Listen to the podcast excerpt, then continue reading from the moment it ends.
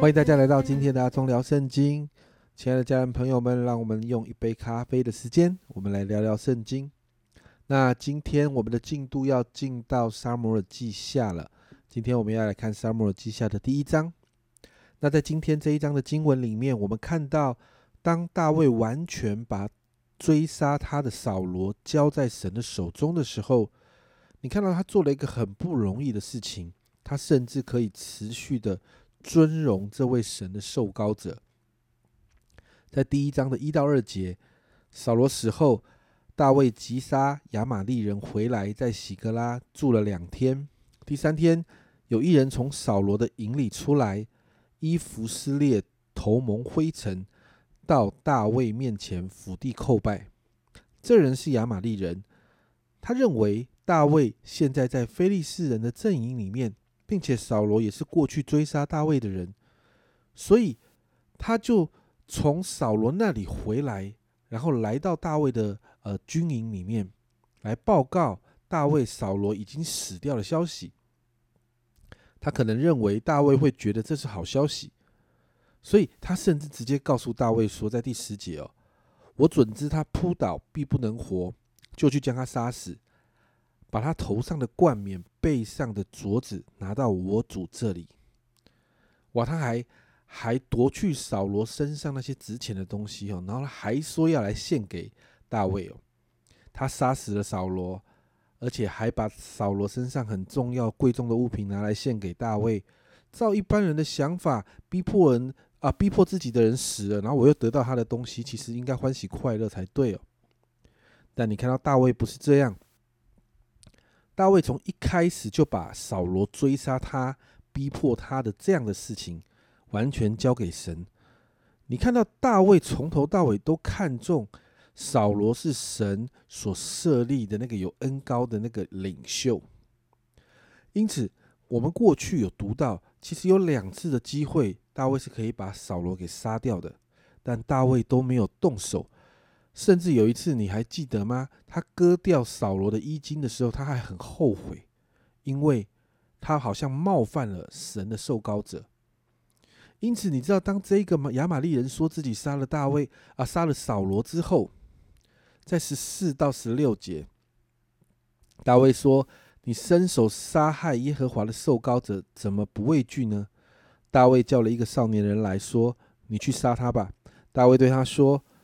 你流人血的罪归到你归到自己的头上，因为你亲口做见证说，我杀了耶和华的受膏者。少年人就把他给杀了。大卫请人杀掉了这一个不尊重神权柄的人，并且我们看到在这一章的最后，大卫甚至为了扫罗还有约拿丹，就做了一个哀歌，称赞扫罗是大英雄哦。你看到大卫完全尊荣这位过去不断。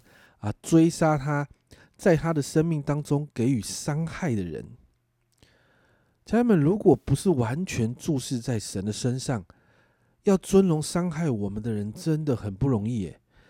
大卫在这里完全的体现了天国的尊荣文化，因为他不不会因为扫罗在他身上所做的那些伤害或者是冒犯就不尊荣扫罗，他尊荣扫罗是因为。扫罗是神第一个拣选还有恩高的君王。大卫因着这个理由，他来尊荣扫罗。因此，面对扫罗的追杀还有逼迫，大卫才能不断的仰望神，寻求神。而在这一章，我们看到大卫其实已经释放扫罗进入他的牢束自由里面。这一章提醒我们需要学习尊荣人。我们看到追杀我们的人，我们不一定要否定他。就像大卫一样，因为大卫眼光不一样，他看见这个人有神的恩高在他身上，是神恩高他的，神就会处理，没有错。这样的人有软弱，但神自己会对付他。因此，当我们面对这样的人的时候，我们只需要把眼光专注在神身上，学习交给神，剩下的就让神来工作。而这样，我们才会真正的开始学习怎么尊荣一个人。甚至尊荣那些对我们不友善，但他可能是我们的领袖，甚至在我们之上的权柄的人物。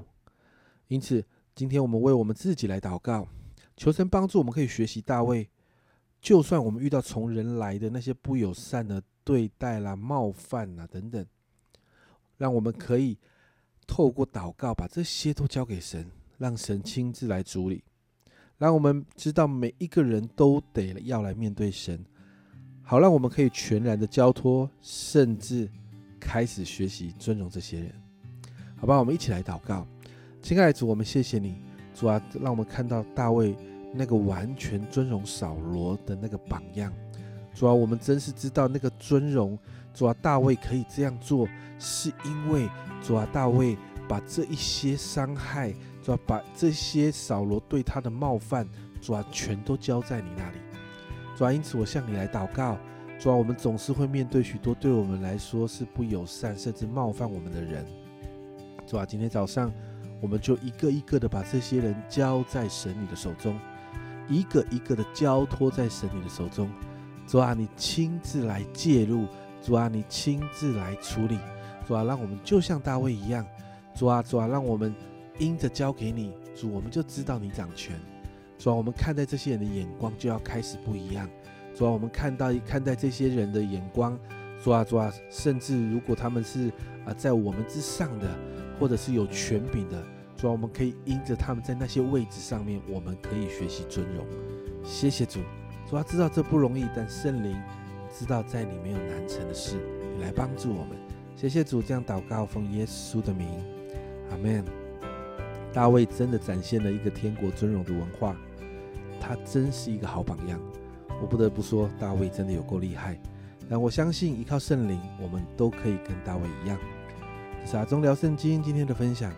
阿忠聊圣经，我们明天见。